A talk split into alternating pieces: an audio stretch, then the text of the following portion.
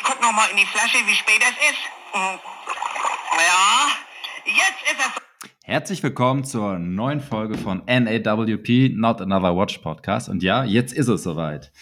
Wir stellen uns heute die Frage, ob Messen, beziehungsweise für uns Uhrenmessen, Uhrenbörsen, wobei eher eine Uhrenmesse, überhaupt noch zeitgemäß ist, sind und ähm, ja, ob es sinnvoll ist, da hinzugehen, was man da erleben kann, ob man was da erleben kann.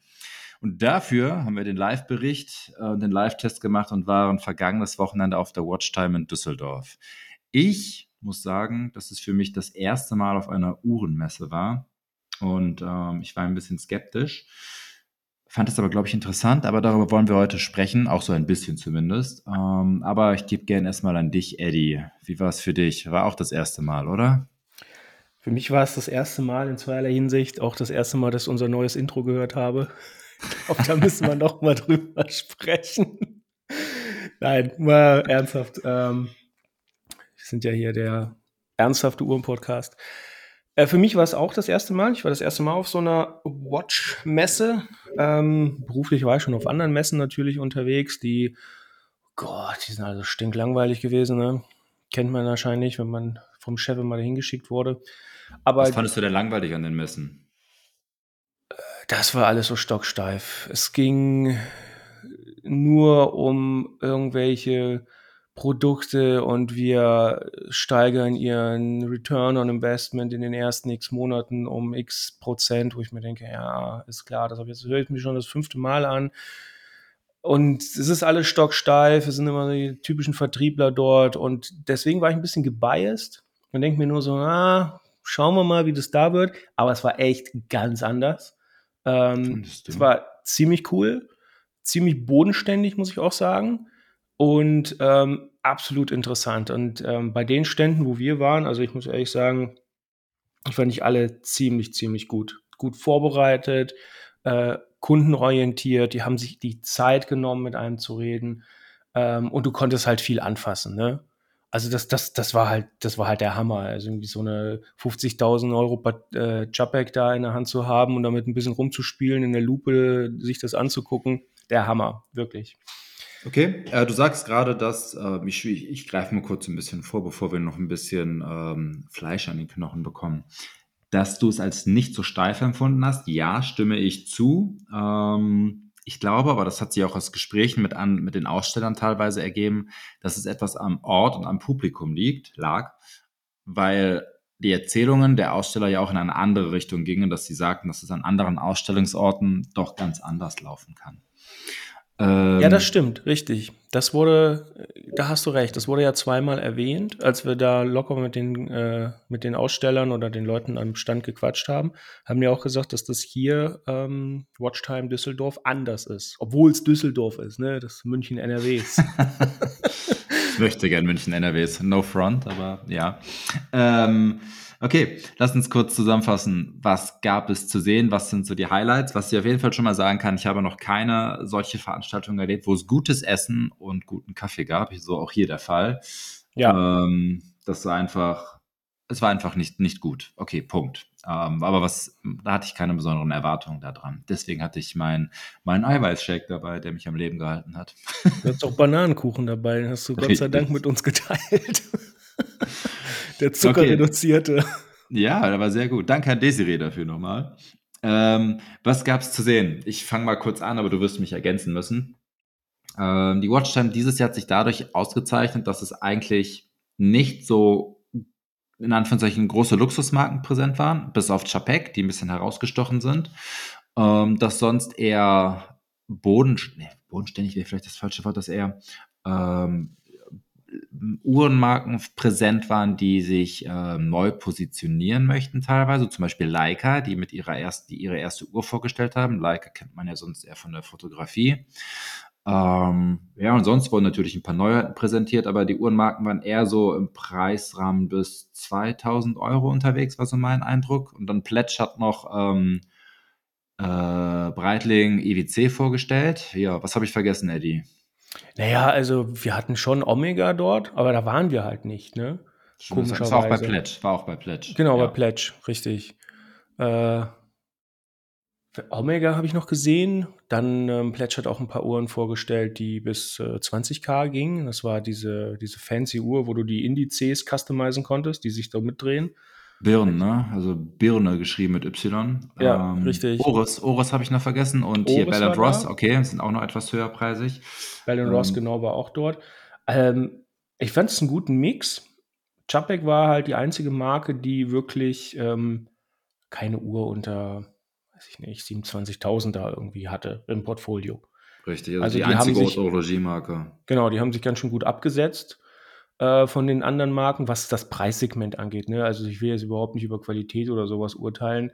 Ähm, so eine Oris oder Laco, die wir gesehen haben, äh, die weiß nicht, ein Zehntel kostet, ja, von so einer, von einer Chapek, äh, die waren auch hammergut verarbeitet. Also das erste Mal, dass ich sowas in der Hand hatte, ähm, Mhm. war sehr überrascht. Aber ja, es, ich fand es ein, eigentlich einen guten Mix. Es waren halt die, es waren halt viele bekannte Marken dort. Ähm, Preissegment war Chapek das höchste, was da angesiedelt war, was ich zumindest Ja. gesehen habe. Nö, müsste Was aber so auch-. Was aber auch echt gut ist, ähm, weil ich bin halt auch der Meinung, man muss kein, kein Jahresnettogehalt auf eine Uhr ausgeben, um wirklich äh, ein Enthusiast zu sein in der Szene. Auf gar keinen Fall. Also das, es gibt Menschen, die sowas denken, aber es ist ja totaler Nonsens. Ähm, Ich persönlich finde sogar gerade, dass ich, ähm, meine Erfahrung ist, dass Menschen, die eher Budgetuhren tragen, mehr Enthusiast sind als die, die die teuren Uhren tragen. Das ist mein Ding. Deswegen ist mein Herz auch bei diesen ähm, Marken etwas hängen geblieben. Und äh, deswegen fand ich es auch sympathisch, was auch, glaube ich, das Publikum etwas wiedergespiegelt hat, dass auch entspannte Marken, also entspannt im Sinne von, von der Preisgestaltung her, ähm, vor Ort hattest, die das Feld auch dominiert haben, meine ich. Ja, äh, wie gesagt, ich fand es eine ziemlich gute Messe. Ähm, ich weiß nicht, ob wir es mal auf die Basel World schaffen. Aber nee, die gibt es ja nicht, ne? Die ist tot. Wollte ich gerade sagen. nee, da Watches schaffen wir es Wonders natürlich nicht du? hin. Watches and Wonders ist es, ne? Richtig. Ja. Ich ganz glaube, Ja, was glaubst du? ich glaube, wenn wir mal dahin fahren zur Watches and Wonders, ich glaube, da werden wir ganz andere Eindrücke bekommen und da werden wir sagen, boah, das war, das war so steif, da habe ich eigentlich gar keinen Bock mehr auf die Szene. Kann Also ich glaube, ich, ich glaube, die Watchtime, ähm, weil ich sie so positiv und bodenständig in Erinnerung habe, wirklich alle Beteiligten dort, ähm, ich glaube, die hat die Latte einfach sehr hoch gesetzt. Ja, von der Entspanntheit her, ne? Genau. Äh, wenngleich, du meintest am Anfang, hast du gesagt, dass du es auf den äh, Me- Messen, wo du beruflich warst, es etwas als störend empfunden hast, dass die Leute klassisch Vertriebler-Sprech waren. Das fand ich hier jetzt gar nicht so anders. Ähm, okay, es gab ein, zwei Stände, weil wir den, den, den Mike von Jubilee Pledge zum Beispiel, Grüße an dich, äh, persönlich kannten. Sehr lockeres Gespräch und er ist allgemein ein sehr lockerer Typ. By the way, Side Note, er kommt sehr, sehr bald zu uns in den Podcast. Da können wir später noch was drüber zu erzählen. Dann waren wir aber auch an Ständen, wo das typische Vertriebstralala kam. Wir machen dies, wir machen das so, wir bekommen das Uhrwerk so und dann machen wir es so. Und ähm, dann hat er seine, in Anführungszeichen, seine Show abgezogen und das ganz klar erzählt, wie halt, wie es im Lehrbuch, wie es auf dem Flyer stehen könnte, ist dies, dann das und so weiter. Also so unterschiedlich fand ich es gar nicht. Ich glaube einfach, da du etwas daran interessiert bist an dem Thema, kam es dir nicht ganz so trocken vor. Das stimmt. Also das, was du gerade gesagt hast, ja, ähm, das, das catcht mich gar nicht und ich glaube auch nicht, dass das die Zukunft von, ähm, von Business-to-Customer-Marketing ist, muss ich Bin ich ganz ehrlich dir. sagen. Du kannst, ähm, also um, um das mal nochmal irgendwie ein bisschen aufzudröseln. Äh, also Mike war für mich das persönliche Highlight.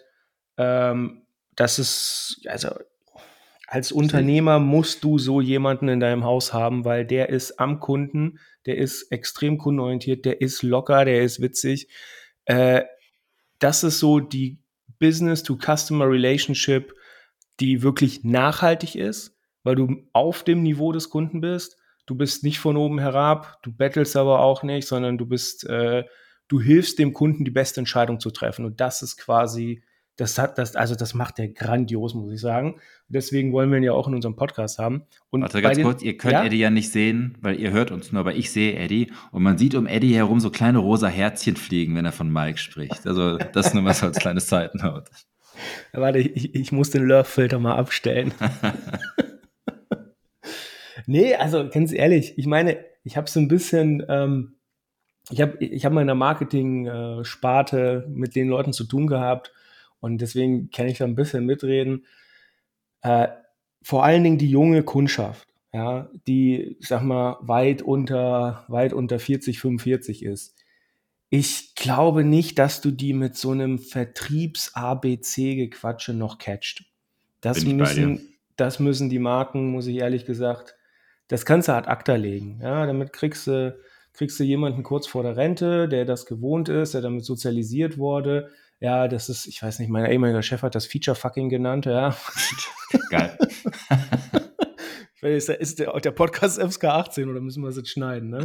16, glaube ich. Aber Ab ja. 16, ja, das geht, wir sind nicht in den USA. Nein, um zurück zur Sache. Also, da hast du recht, das ist mir ehrlich gesagt ein bisschen auch untergegangen gerade. Aber jetzt, wo du es sagst, ja, da gab es ein paar Leute, die haben, die haben eine Vorlesung gehalten. Das ist, war kein Dialog, das war kein, du baust keine Beziehung zu deinen potenziellen Kunden auf. Und das ist, glaube ich, das, das müssen die Marken anders machen. Aber das machen sie auch mittlerweile anders. Und da ist, Ach ja, Mike ist das beste Beispiel. Ja, ja. Und wir haben noch ein paar andere Sachen erlebt. Aber wo du wieder von deinem, äh, von der Bromance Mike sprichst, lass uns kurz darauf zu sprechen kommen. Mike arbeitet für Pledge, für Jubiläer Pledge, kennt vielleicht einige. Und die haben da die klassischen Marken vorgestellt, Breitling, IWC, Omega haben sie vertreten und ich glaube auch noch ein, zwei andere. Und was mir persönlich, äh, was ich sehr interessant fand, äh, Mike hat uns eine ähm, Tudor Blaken vorgestellt. Hier sei angemerkt, dass die Tudor jemandem, ähm, also Blaken arbeitet so, dass die auf Kundenwunsch, das heißt, der ein, ich besitze eine Uhr und ich gehe dann zu Blaken und sage, hey, meine Uhr, die Tudor Black Bay für, äh, als Beispiel äh, mit der roten Lünette und schwarzem Blatt, finde ich cool, aber ich möchte sie gepimpt haben. Könnt ihr mir die orange machen? Habe ich zum Beispiel auf Instagram auch gestern geteilt, die orangene Tudor. Ähm, ja, ich habe ja, gesehen. Und dann, dann macht Blaken das für ein ähm, relativ fairen Preis. Dieses, äh, was ihr auf meinem Instagram-Account sehen könnt, kostet knapp 1800 Euro, das, das, das Upgrade. Jetzt kann man natürlich sagen, ja, okay, das sieht furchtbar aus, die Farbe, aber jetzt kommt, auch ich würde diese Uhr nicht tragen, aber ähm, die Uhr, wenn man mal eine Black Bay in der Hand hatte und das Bezel dreht, ähm, es hat sich so viel besser angefühlt. Die, das Printing auf dem Dial war auch besser. Laut Mike ähm, sind die Gangwerte verbessert worden durch einfach, es wurde am Uhrwerk nichts verändert, aber es wurde einfach nochmal besser reguliert scheinbar. Ähm, und die Uhr hat sich einfach richtig, richtig gut angefühlt und es sah verdammt gut aus, mal abgesehen von der Farbe. Und dann hat Mike uns noch ein paar andere ähm, Color Variations von verschiedenen Uhren gezeigt. Und ähm, das soll jetzt das ist keine Werbung sein, aber Blaken macht halt, ihr geht dahin und sagt, ich möchte aus meiner Submarine eine GMT machen und sie lassen das Ding aussehen wie eine GMT. Ja. Du würdest die nicht tragen, die hat doch ein Datum. Nee, die hatte kein Datum. Ach scheiße, okay. Dann, liegt nicht an der Farbe, dann liegt es am Datum. Die Farbe ist, für, im Sommer kann ich es mir am Strand cool vorstellen, aber dafür würde ich niemals so viel Geld ausgeben für eine Uhr, die ich am Strand trage. Ähm, das war eine Black Bay Bronx, ne? Ja, ja, ja und äh, viel zu knallig für mich. Aber es war einfach verdammt hochwertig gemacht. Und jetzt mal mein, meine subjektive Meinung von der Farbe außen vor gelassen, sah die Uhr einfach verdammt gut gemacht aus. Ja, definitiv. Und ich glaube, da sind wir wieder bei, bei dem Thema, was wir gerade angerissen haben, mit ähm, der Business-to-Customer Relationship. Ich meine, es sind ja private Uhren, die dem Träger er will halt was anderes jetzt, ja, oder er will sie modifizieren, etc. Der will es aber nicht billig haben. Er geht nicht irgendwie zu, ja, zu irgendeinem Grauhändler und sagt, hier, mach mal Ice Out und äh, schreib mal mit einem Pinsel die Marke da drauf aufs Zifferblatt, nachdem du es abgeschliffen hast, sondern nee.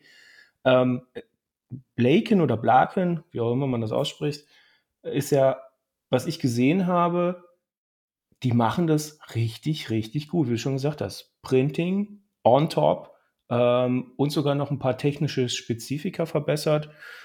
Schon, ist schon nicht schlecht. Und von, von Händlersicht ist es ja extrem intelligent, was die machen, also was Jubiläer Pledge hier macht, weil er verkauft nicht nur einfach die Uhren ab Werk, sondern er ist ja quasi mit seinem Kunden dann auch im After Sales tätig. Ja? Also auf der Reise des Kunden durch die Uhrenwelt. Wenn der Kunde sagt, hey, ich will jetzt dies und das, ähm, geh mal zu irgendeinem x-beliebigen Juwelier, du kriegst es nicht. Ja? Punkt.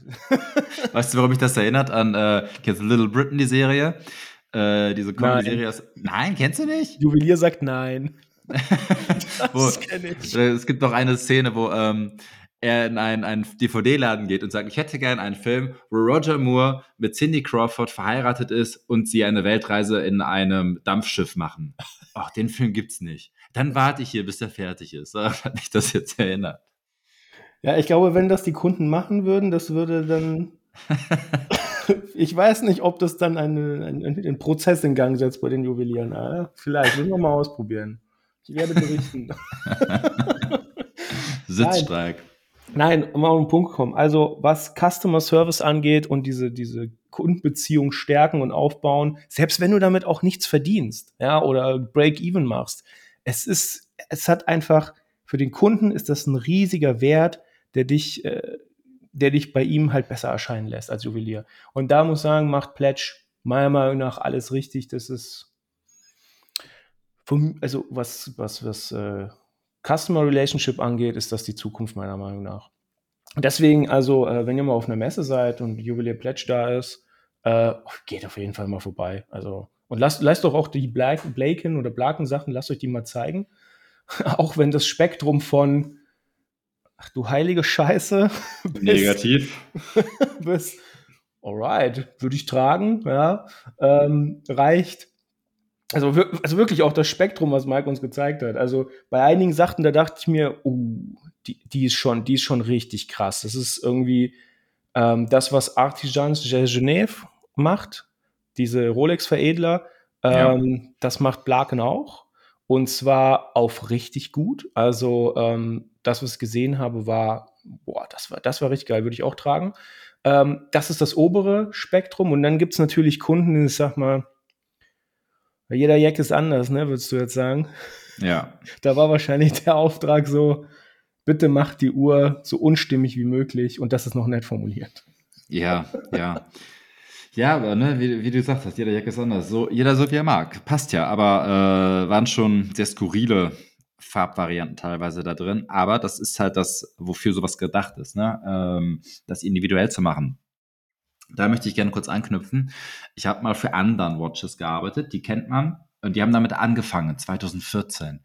Ähm, dass du dir Mass Customization, also dass sie ein ähm, quasi, du konntest dir eine Uhr zusammenstellen, du konntest dein Logo draufdrucken, dein Name, dein Geburtsjahr, das Geburtsjahr deiner Kinder, du konntest ein Familienfoto aufs Ziffernblatt machen und so weiter. Die hatten eine Schablone für das Ziffernblatt und dann konntest du ein Foto hochladen, das wurde draufgedruckt. Also ist ähm, machte den Anschein, dass sie, dass sie ein super Repertoire haben, aber eigentlich war es halt eine Vorlage und das konnten sie wie und wieder und wieder bedrucken. Interessant fand ich jetzt, dass jetzt knapp zehn Jahre später auf der Messe habe ich gerade im hinteren Gang, ich weiß die Marken leider nicht mehr, aber hast du das ganz oft gelesen. Wir können ihre Uhr customizen, ihr Foto auf unserer Uhr und so weiter. Da denke ich mir so, Leute, ihr seid zehn Jahre zu spät. Ähm, oder mindestens fünf Jahre zu spät. Aber ich finde es interessant. Ähm, dass diese Mass Customization, weil ich, das hatte ich auch in meinem BWL-Studium, dass das so präsent jetzt aber erst in der Uhrenwelt ankommt und dass die Marken dann noch versuchen oder da noch ja. versuchen, damit halt ähm, Mehrwert zu erzielen. Was natürlich bei vielen Kunden, die nicht so tief drin stecken, die kennen das vielleicht noch nicht und dann sehen sie das bei Marke X, oh cool, die können das ja. Ist aber halt eigentlich nichts Neues mehr. Eigentlich müsste jetzt schon der nächste Shit kommen, womit du den Kunden ähm, verzaubern kannst.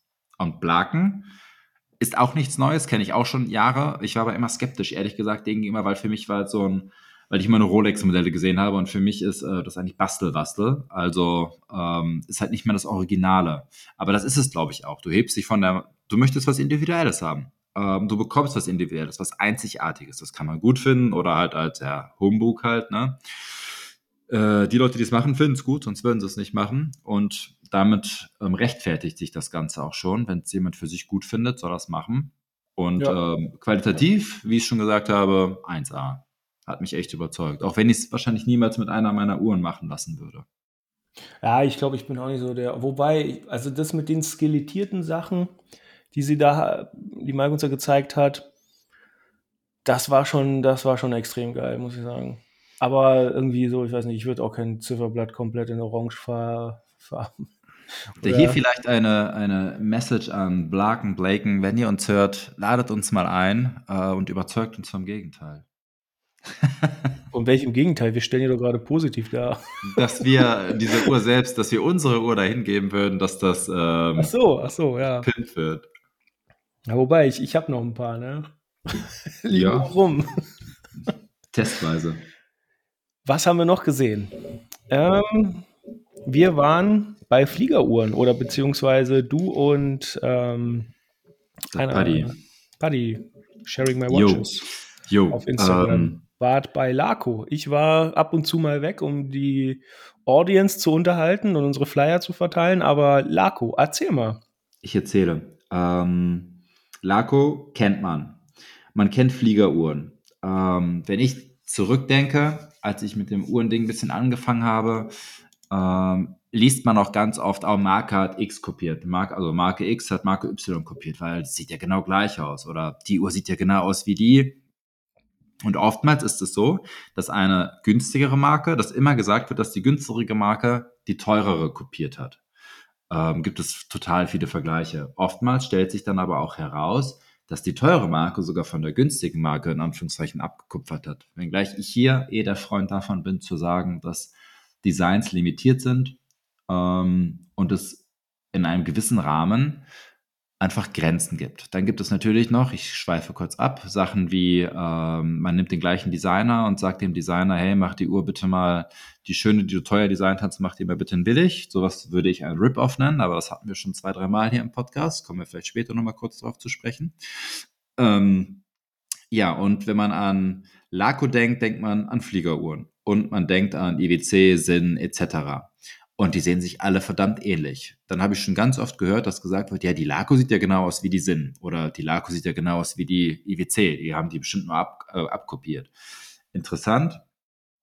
Die liebe Sarah vom Stand bei Laco hat mich dann mal ein bisschen abgeholt, weil ich sie auch so ein bisschen drauf angesprochen habe und gesagt habe, hey, äh, das und das hört man oft. Ähm, was kannst du dazu sagen? Was möchtest du dazu sagen? Und ähm, sie meinte, ja klar, kenne ich diesen, diesen Satz. Äh, stimmt aber nicht, weil Laco damals ähm, im 20. Jahrhundert, 1900, irgendwas vor 45 war das oder was? 45, will, bin mir bei der Zahl nicht mehr sicher. 1925 steht in ihrem Logo. 25, okay. Ja, okay, da, seitdem gibt sie. Ähm, ich meine, das ist sogar 22, egal. Ich meine, worauf ich hinaus möchte, ist, sie hat erzählt, dass sie zu dem Zeitpunkt, das kann dann auch das Gründungsjahr gewesen sein, mit zwei, drei anderen Marken, Stover und noch zwei, äh, die einzigen waren, die diese Uhren, so wie sie da sind, herstellen durften für die Flieger. Und ähm, jetzt zum Beispiel bringen sie öfter Uhren raus, die nach DIN zertifiziert sind. DIN, für die, die es nicht wissen, ist in vielen Bereichen, man kennt es vom Papier, DIN A4, DIN A3 etc., einfach ein Richtwert, eine Norm, ähm, die man erfüllen muss, um zu sagen, wir sind DIN-zertifiziert oder unser Produkt erfüllt, erfüllt die DIN-Normen und Werte. Jetzt wird es ein bisschen langweilig und trocken, sorry dafür. Aber das steht Ja. auch an den, an den Flanken der Uhr auch teilweise eingraviert im Gehäuse. Das habe ich Das- gesehen. Richtig, genau. Und darauf, da, das ist es halt. Die Uhren sind DIN-zertifiziert und DIN sagt, eine Fliegeruhr äh, muss so und so äh, dicht sein, muss so und so stark entmagnetisiert sein, muss die und die Größe haben, darf nur die und die Farbe benutzen, etc., etc. Und daraus ergibt sich dann einfach ein sehr, ein minimal, ein geringer Spielraum für Designs. Du kannst eigentlich gar nichts anderes machen, als so, wie es aussieht. Und deswegen sehen sich Uhren, die nach DIN zertifiziert sind, was bei IWC, ähm, Stover bestimmt auch, das weiß ich aber nicht, bei Sinn und auch bei Laco der Fall ist. Deswegen sehen die sich so verdammt ähnlich. Da hat keiner vom anderen geklaut. Es ist einfach die Vorgabe. Punkt. Und das war eine Information, ähm, die ich als sehr wichtig empfinde und die ich gerne so weitertrage, weil oftmals hat gesagt, ah, die sieht ja genauso aus wie die, die haben abkopiert. Nö, haben sie nicht. Es ist einfach eine Vorgabe. Punkt. Jo, so viel zu den trockenen Fakten dazu. Ja, ich, ich, das war wahrscheinlich dort, als ich äh, im Zigarrenzelt äh, ein paar, paar Kollegen, die ich von Instagram kenne, äh, versucht habe, von unserem Podcast äh, zu überzeugen. Gut, Ich jetzt habe ich die Info auch das erste Mal gehört. Ähm, klar, wenn wir über DIN-Normen reden und ich meine, wenn du eine Uhr nach DIN-Norm produzierst und das quasi auch in dein Gehäuse eingravierst, ähm, dann ist das per Definition irgendwo eine Toolwatch und äh, du musst dich dann halt an die Regeln halten. Ähm, entsprechend sieht die Uhr dann halt aus, wie sie ist. Aber ich finde, dass das heutzutage auch noch ein ganz schönes Statement ist. Man redet ja immer gerne über ah, eine Taucheruhr, Toolwatch einer bekannten Marke mit der Krone, ja, ähm, ist ja mittlerweile, ja, du kannst sie als Toolwatch nutzen, nutzen, aber sagen wir mal ehrlich, es ist ein Schmuckstück. Wenn du dann auch noch an Weißgold denkst, wo die poliert sind, äh, die Mittelglieder, damit es schön glänzt, das ist halt alles andere als eine Toolwatch. Und heutzutage eine Uhr nach DIN-Norm zu produzieren, ähm, also näher, eine klassische Toolwatch wirst du ja nicht mehr kommen. Was ich bei Laco aber auch ganz cool fand, ist, ähm, sie leben halt sehr diesen Heritage-Flair. Sie hatten Mhm. am, am Stand auch antike, was heißt antik? Also antik waren sie jetzt nicht, aber ähm, Fliegeruhren aus, ähm, aus der Gründungszeit, würde ich mal sagen, oder aus den ersten Jahrzehnten der Marke. Und ähm, da hast du halt auch gesehen, das ist halt immer noch das Design, was die heutzutage verwenden. Also, ne, wie du es halt gesagt hast, neben Stover IWC war Laco, ähm, waren Laco die ersten, die diese Uhren produziert haben für die Industrie, für, fürs Militär. Und ähm, die waren ja früher, also meine Güte, das waren ja richtige Gürtelschnallen, ja. Also, so eine Cowboy-Gürtelschnalle, so groß muss man sich die vorstellen. Ähm, dass die diesen, dass die die DNA immer noch äh, beibehalten haben und weiter produzieren, finde ich ein starkes Stück, muss ich sagen. Das gibt es wirklich selten, dass man das wirklich konsequent auf Toolwatch-Niveau weitermacht.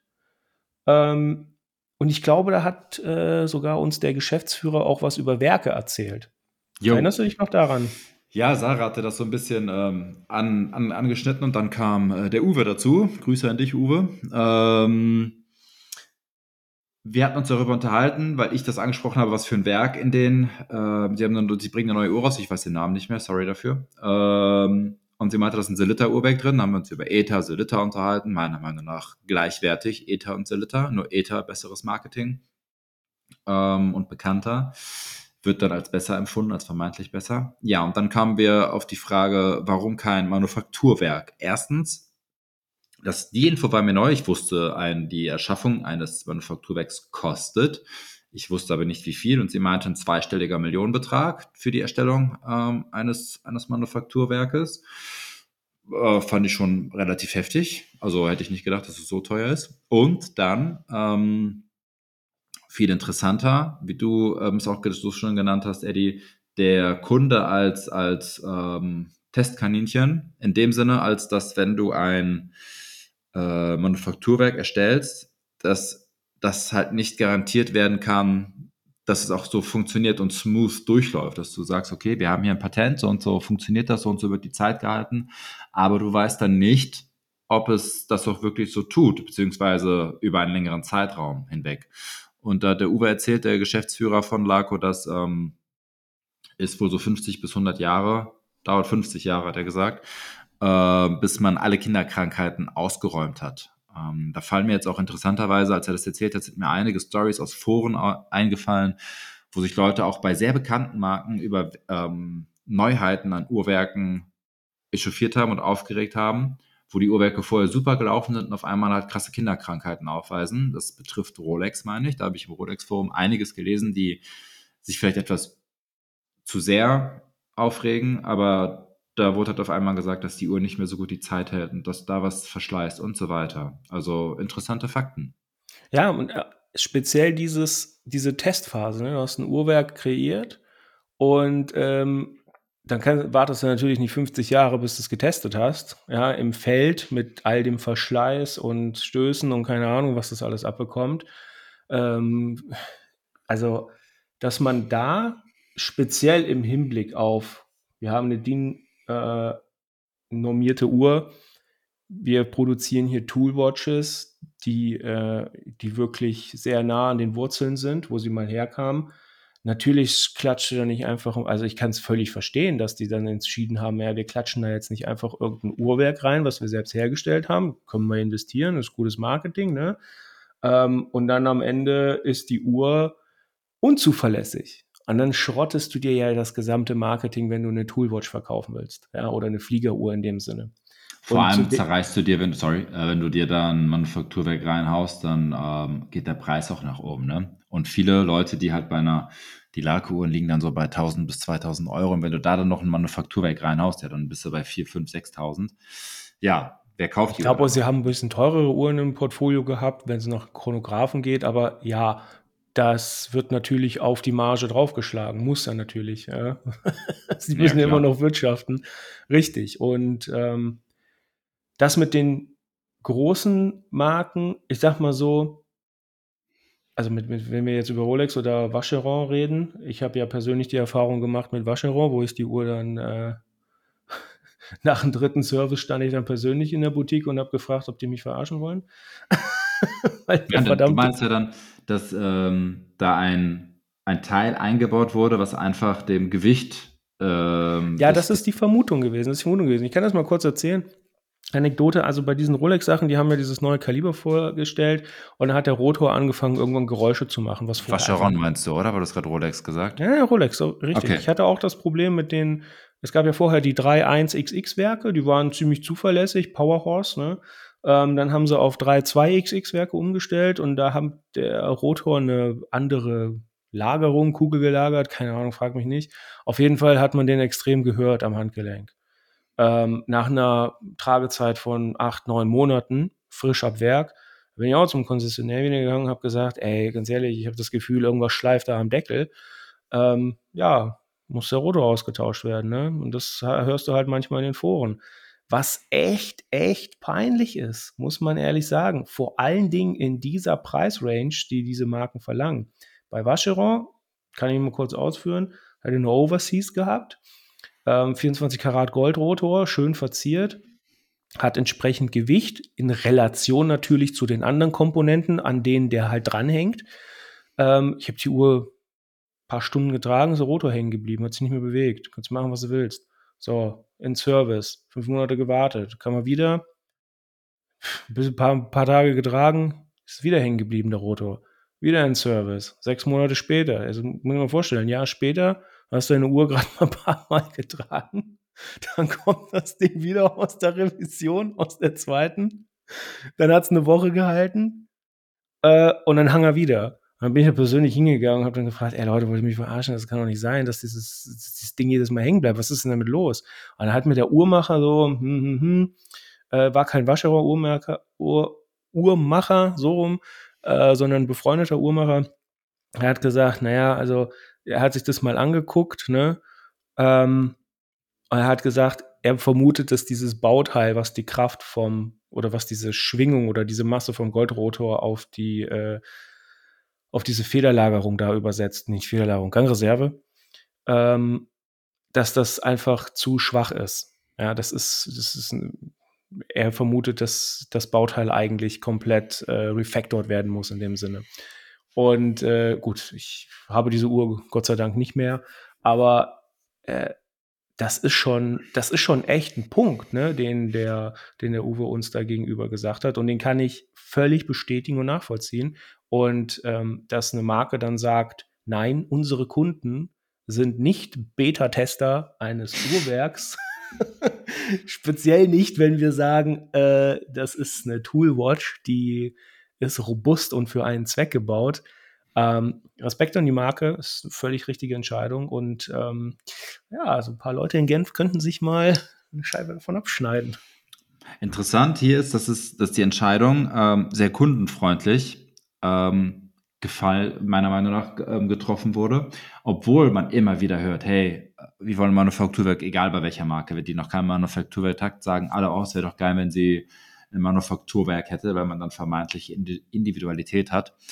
Ähm, hier bewusst dagegen entschieden, aufgrund dessen, weil natürlich spielt da auch mit rein, oh, dann haben wir am Ende riesen Serviceprobleme, verursacht auch Kosten, klar, aber vor allem auch unzufriedene Kunden. Und äh, das hier wird mit Absicht vermieden. Ähm, ganz ja. bewusst vermieden, dass man dem Kunden halt sagt, ne, ganz klassisch normales Standard erprobtes Werk und fertig. Die Uhr ist dadurch, wird dadurch nicht schlechter, vielleicht sogar eher besser. Natürlich, weil sie wartbar ist. Ich meine, so ein Eta und Selita, das sind, ähm, das sind extrem gute Werke. In der Schweiz, glaube ich, beide hergestellt, ne? So gesehen, ja. ähm, auch über Jahrzehnte erprobt. Und wenn mal was ist mit dem Ding äh, und du darauf angewiesen bist, dann kann das sehr gut äh, ein Uhrmacher warten. Das ist, das ist doch perfekt. Also das, das ist halt konsequent zu Ende gedacht, finde ich. Ja, ja, das ist echt ähm, gut gedacht, doch, weil dann kannst du zu Karl-Heinz äh, Uhrenladen um die Ecke gehen und der guckt sich das an und macht das fresh. Und wenn du da mit einem äh, Manufakturwerk ankommst, was keiner kennt, sagt Karl-Heinz, sorry, bitte ja, an bei, dem. Wie, wie bei den BMWs, ne? Die du dann nur noch die du nur noch in der Vertragswerkstatt warten lassen kannst, weil sie alle irgendwie überall mit Plastik verschweißt sind, die Motoren, hat mir mal jemand gesagt. Ja, ja, ist richtig. Auf jeden Fall zu Laco, was mir noch eingefallen ist, ähm, was ich auch noch sehr positiv fand. Ich bin ja überhaupt nicht so der Fliegeruhrentyp, ähm, habe mich aber auch ehrlich gesagt nicht wirklich damit beschäftigt bisher. Was ich auch cool fand, war, als er uns diesen Flieger Chrono präsentiert hat, wo sie wo er gemeint hat, sie haben den komplett redesigned von, von Grund auf. Ähm, ich fand es cool, dass die Ziffern nicht mehr abgeschnitten sind. Das ist etwas, das denke ich mir, boah. Warte, vielleicht ganz kurz, wenn ich da einhaken kann, bevor ja, du, gerne. weil die Leute sehen es ja nicht.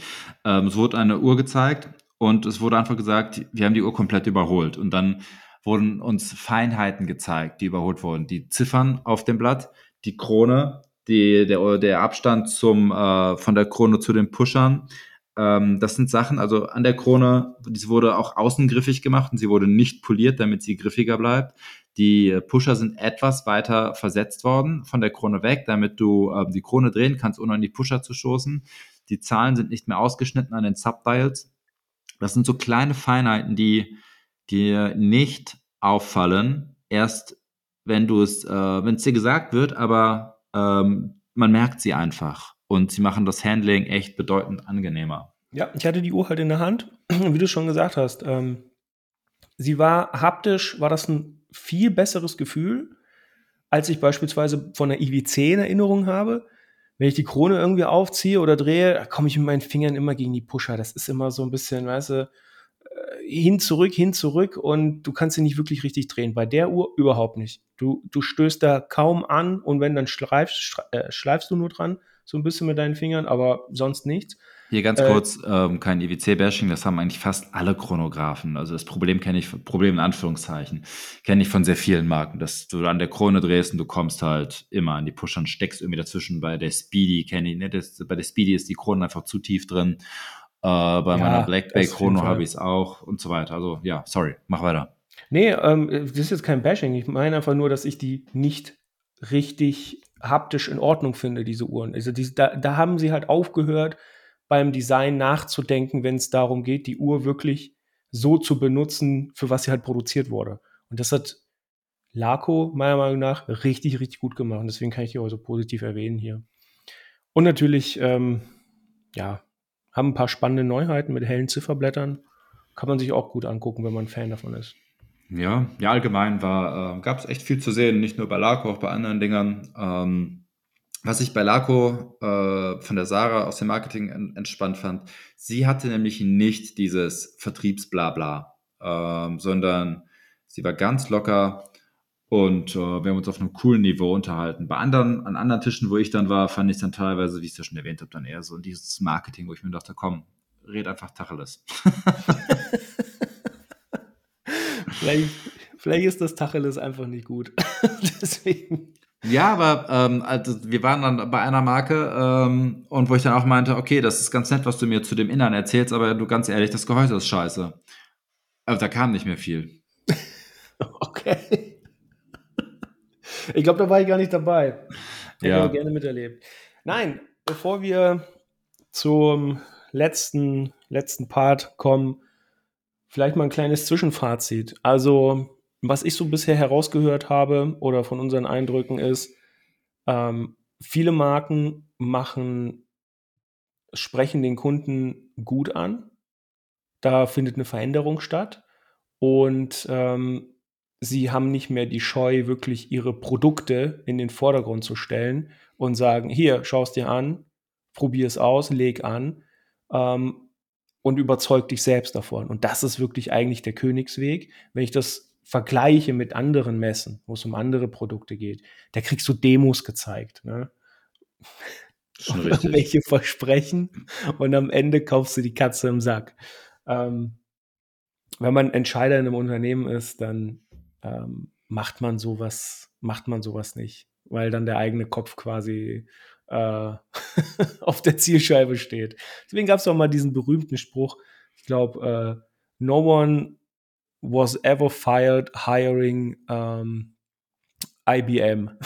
Ja, ja. Das, das, sagen wir immer. Es ist noch keiner dafür entlassen worden, weil er SAP ausgewählt hat, obwohl SAP richtig, richtig, in dem genau. Bereich, wo ich tätig bin, gar nicht mal so gut ist. Nein, SAP, oh mein Gott.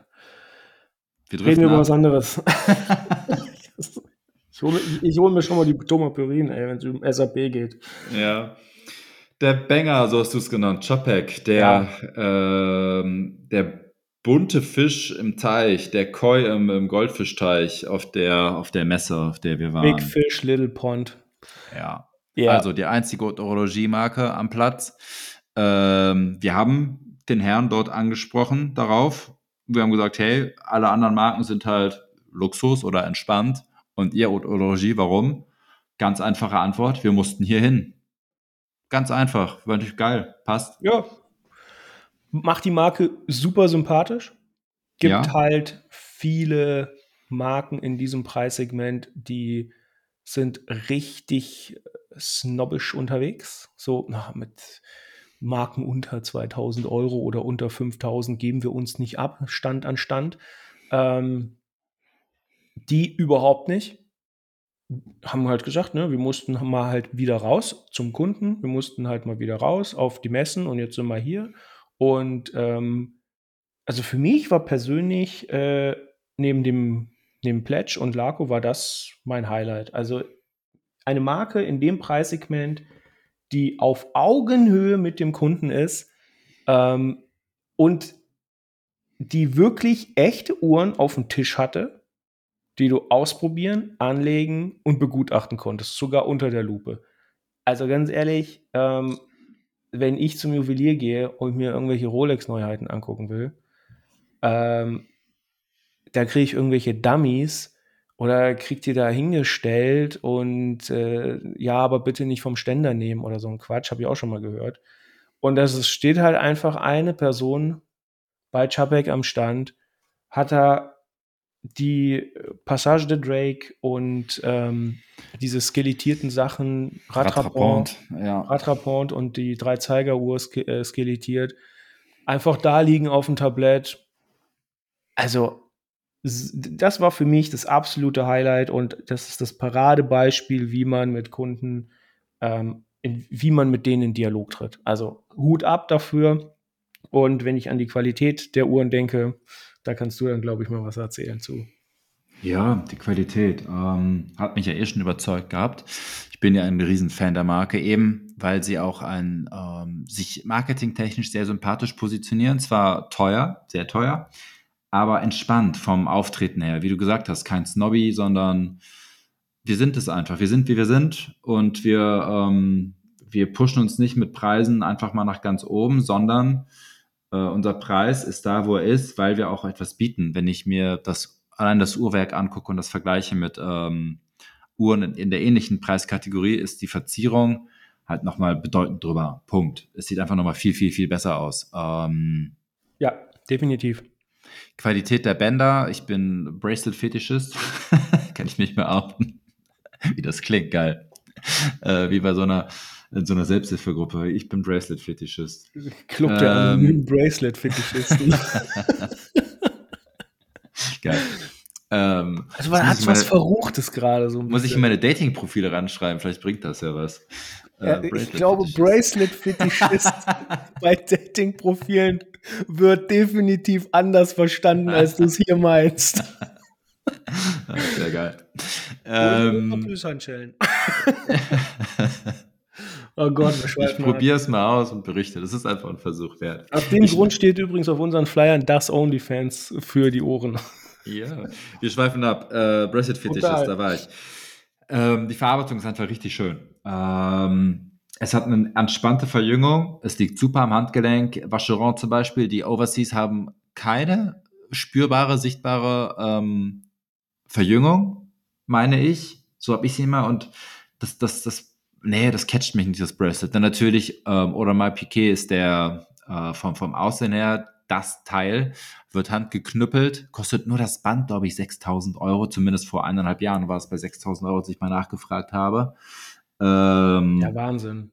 ja, aber auch das kommt da nicht heran. Ich, ich sage auch jetzt mal ganz provokant, die Ant Antarktik ist die beste, beziehungsweise ganz ehrlich zweitbeste. Wahrscheinlich ist die Nautilus von Patek noch mal drüber. Aber man nehmen wir Patek mal raus, ist sie die beste Integrated Bracelet Sportuhr im Horologiebereich. Da kann Audemars, Vacheron, Parmigiani können nicht mithalten, meiner Meinung nach. Das, ist, das sind Nuancen, ja, aber, und es hat viel mit Subjektivität zu tun, was man besser findet, aber bei mir ist es ganz klar ähm, Chapek, weil auch vor allem, was ich sehr sympathisch oder sehr cool finde, äh, Parmigiani bringt 5500 Uhren im Jahr raus, bei Audemars sind es 55.000, meine ich, so circa, und bei, Wasch, äh, bei Chapek sind es pro Jahr alle Uhren 800. Ja. Also man also bekommt Exklusivität hast du dort. ja Definitiv. Und sie wollen auf maximal 1500 wachsen. Das soll es dann gewesen sein. Sie wollen gar nicht mehr. Also sie wollen ähm, etwas exklusiver bleiben. Ähm, wobei Exklusivität hier auch einfach, glaube ich, nur gewahrt wird, um auch den, ähm, den Qualitätsstandard zu halten und nicht auf, auf zu wachsen. Der, wir haben die Info bekommen am Stand, dass jetzt in einem Jahr schon 1800 Bestellungen ähm, eingegangen sind auf 800 Uhren. Das heißt, sie könnten also, wenn sie wollten, bedeutend mehr machen vom Verkauf her, aber unter mehr leidet oftmals auch die Qualität und das wollen sie halt auch nicht. Ähm, also ja, und sie liegt bombastisch am Handgelenk, finde ich. Also zu, ich, ich kann mich da nur anschließen. Ähm, das Urteil, dass sie, also klar, wir reden hier in dem Segment über Nuancen, definitiv. Ähm, ich habe, ich, ich besitze ja eine Parmigiani 2 ähm, und hatte mehrere schon am Handgelenk. Das Band der Chapek ist definitiv besser. Punkt. Muss man nicht drüber diskutieren. Also ich als jemand, der äh, die Uhrmarke trägt und das gesehen habe auf der Watchtime, die ist besser. Punkt. Vacheron, ich wünschte, ich könnte was sagen, aber ehrlich gesagt hatte ich die Uhr gar nicht so lange am Handgelenk, um Ja, dass ich mich erinnern könnte, ob sie überhaupt eine verdammte Verstellung hat oder nicht. Ähm, ja, äh, ich lasse es einfach mal so stehen, ohne jetzt weiter da das leidige Thema zu thematisieren. Audemars hatte ich auch. Ähm, ich habe noch nie eine Audemars PG-Uhr besessen. Äh, ich habe aber öfters welche am Handgelenk gehabt und muss sagen, ich fand das Band der Chapek fand ich ehrlich gesagt besser. Ich, ich weiß nicht, was es ist. Es mag das Design sein, dass diese polierten Mittelglieder, das C, das für Chapek steht, und ähm, der Micro-Adjustment-Mechanismus, wo du halt nochmal quasi zwei Pusher hast, die du dann natürlich auch nicht aus Versehen äh, bewegst oder berührst oder irgendwie sowas, sondern du musst wirklich beide oben und unten drücken, damit du dieses Micro-Adjustment hoch, äh, raus und runter fährst. Ähm, ist schon, es ist sehr durchdacht. Es ist kein, ich muss das Bracelet komplett aufmachen, ich muss was rausklappen, ich muss es wieder zumachen, sondern nein, du kannst es an der Hand klapp und es ist rausgefahren, klapp, es ist wieder zugefahren. Und das ist, ist einfach durchdacht gewesen. Ähm, Bracelet, super cool. Man hat auch die Wahlmöglichkeit zwischen, ich glaube, Kautschuk und Leder. Ähm, die Uhr an sich und das Werk, also wenn ich das jetzt vergleiche mit einer Royal Oak, mit einer Nautilus und mit einer Parmigiani beispielsweise, die ja alle so, ich glaube, Liste sind ja alle so 20 bis 30, ne, in der Range. Ich glaube, Nautilus ist drüber. Ich weiß es aber ehrlich gesagt nicht. Habe ich verfolgt die Uhr nicht. Ja, Egal, nicht. Ähnliche. Range. ähnliche Range. Ähm, ich fand das, was Chapek bietet, fand ich echt außergewöhnlich. Aus zwei Gründen. weil sie, ich, also die An, ich, ich sag mal so als Laie jetzt, die Anzahl der Veredelungen, die sie im Werk präsentieren, ist noch mal was anderes, als was du von den anderen Marken siehst. Ja, du hast Genfer Streifen, ja, du hast diese, diese wellenförmig ähm, abgeschliffenen Komponenten, die dann irgendwie spiegeln. Du hast einen Platinrotor etc. Aber du hast keine Einfärbung. Ich meine, das Werk ist dunkel. Du hast äh, irgendwie Passagen, die sind so frosted, würde ich mal sagen. Du hast diese, diese, diese diese Veredelung an den, an den Kanten von den äh, Sachen und du hast sogar eine Skelettierung bei dem Werk. Ich meine, die Brücken, die du da siehst, die sind skelettiert. Ja.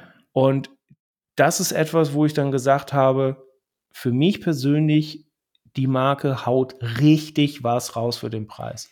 Weil die, die sagt nicht irgendwie, okay, wir machen jetzt eine Veredelung, dass wir das Genfer Siegel bekommen, so Ende damit, sondern nein, wir färben etwas ein, wir machen verschiedene ähm, Arten von Veredelung und wir skelettieren dir noch einen Teil davon. Und dann hauen wir sogar noch einen Platinrotor, Mikrorotor äh, rein. Das ist, also, das ist der Rücken von der Uhr, ne, von dem ich rede. Von oben, das Zifferblatt kommt dem völlig gleich. Also deswegen wenn ihr die Kohle habt, diese wirklich diesen abartigen Betrag, den man für eine Uhr da ausgibt, ähm, schaut euch, schaut euch Chubback definitiv mal an.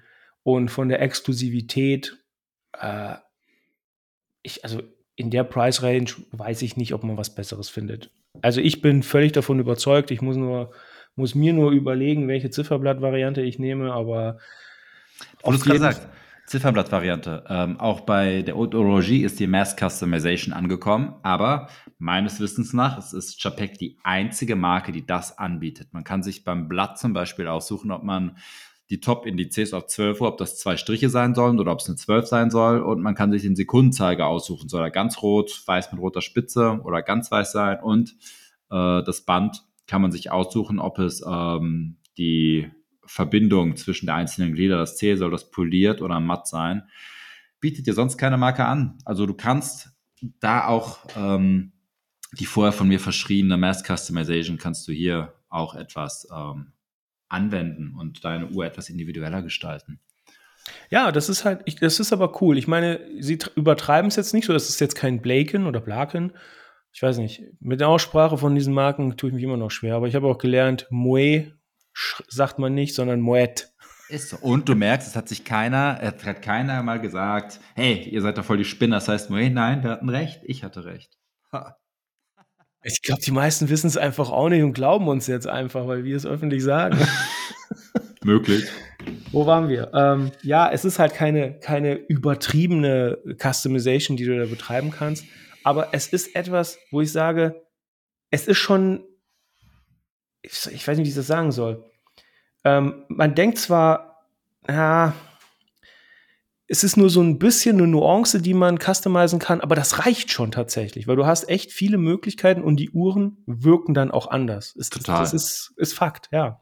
Es klingt nach Nonsens, ob du eine 12 oder zwei Dinger da oben sitzen hast, aber es wirkt ganz anders. Nein, aber ich habe gesehen, dass die, die, die Strichindizes, die gehen bis zum Rand der Uhr ja. Wenn du die 12 äh, nimmst, dann sind die Indizes kürzer. Du hast die Minuterie drumherum, die nicht unterbrochen wird von den Indizes. Das wirkt anders. Die Uhr mit dem Double Index, mit den zwei Strichen, die wirkt dann halt größer. Das ja. Zifferblatt, weil es länger gezogen ist. Und das sind diese Nuancen, die haben die richtig schön hinbekommen. Also wie gesagt, schaut euch die Marke mal an. Ey, mich hat sie super überzeugt. Ähm, hätte ich vorher auch nicht gedacht. Ne? Tja, ich habe es dir prophezeit. Ja, Aber ja, lass uns kurz äh, abschließen. Ähm, am Anfang etwas provokant gesagt, lohnt sich ein Besuch auf der Messe. Ähm, wir haben noch jemanden kennengelernt, vielleicht kannst du dich an, an ihn erinnern, der kam aus Mainz, der Tätowierer, äh, Gino Gambino. Ähm, ich habe mit ihm danach nochmal geschrieben und er sagte, er würde nicht nochmal kommen, weil es ihm zu klein war für die Anfahrt aus Mainz.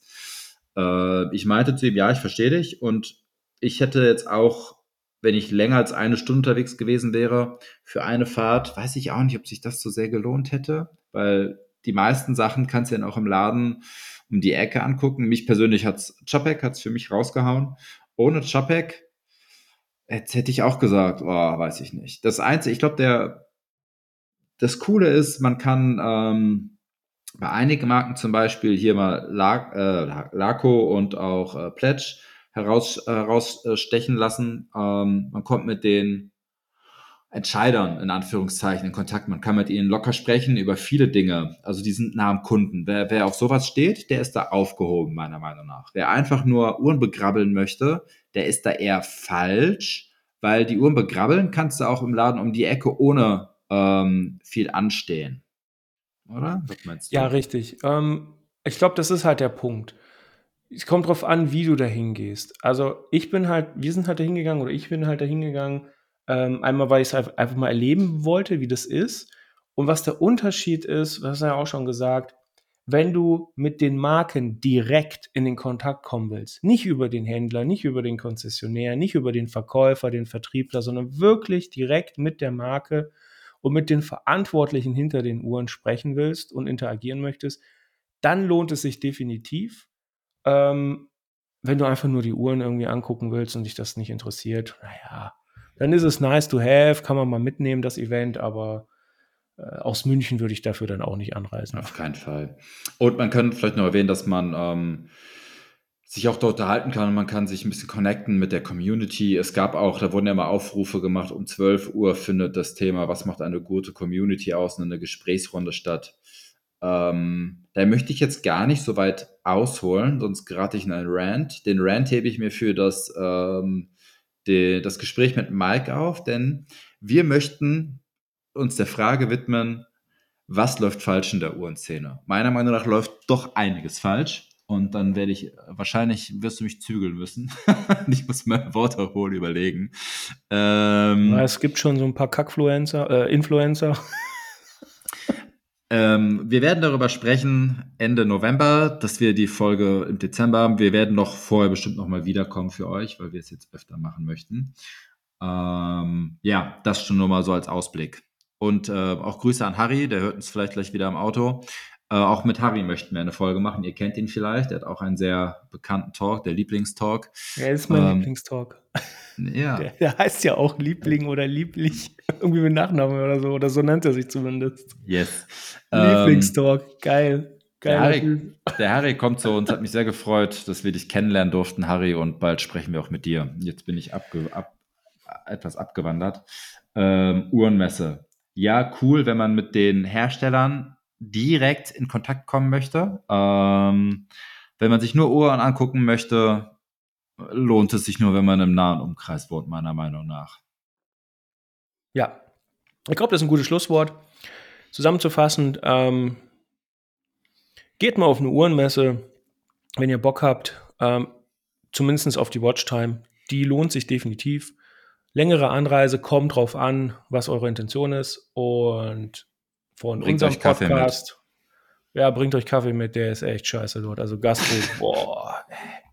Nee, ohne Witz. Ich habe ja, kann der Veranstalter ja nichts für, ist ja immer die Location, die den Kaffee anbietet. Ich hatte mal, ich habe mal einen Kumpel im Krankenhaus besucht und habe ich diesen Kaffee aus dem Automaten getrunken. Das ist das Einzige, was schlechter war. Gut. In dem Sinne, Peace out. Ihr hört von uns. Wir haben Peace. sehr viel in der Pipeline. Ciao.